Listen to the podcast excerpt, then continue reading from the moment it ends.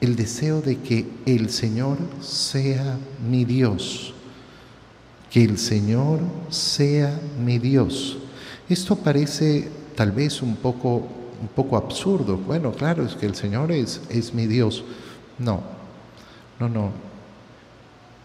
Nosotros tenemos que tomar siempre la decisión de que el Señor sea mi Dios, porque fácilmente yo puedo tener otros dioses.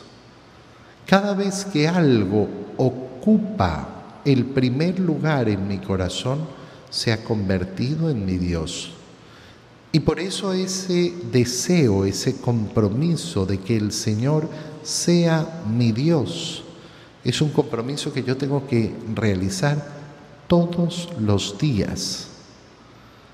Qué bonito es levantarse y ponerse de rodillas como primera acción del día y entregarse al Señor.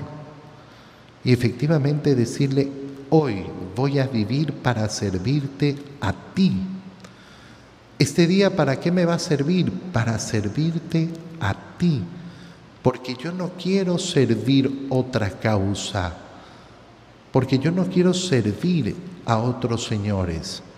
Yo solo te quiero servir a ti. Que todas las acciones de mi día sean para servirte a ti, para alegrarte a ti que el Señor verdaderamente sea mi Dios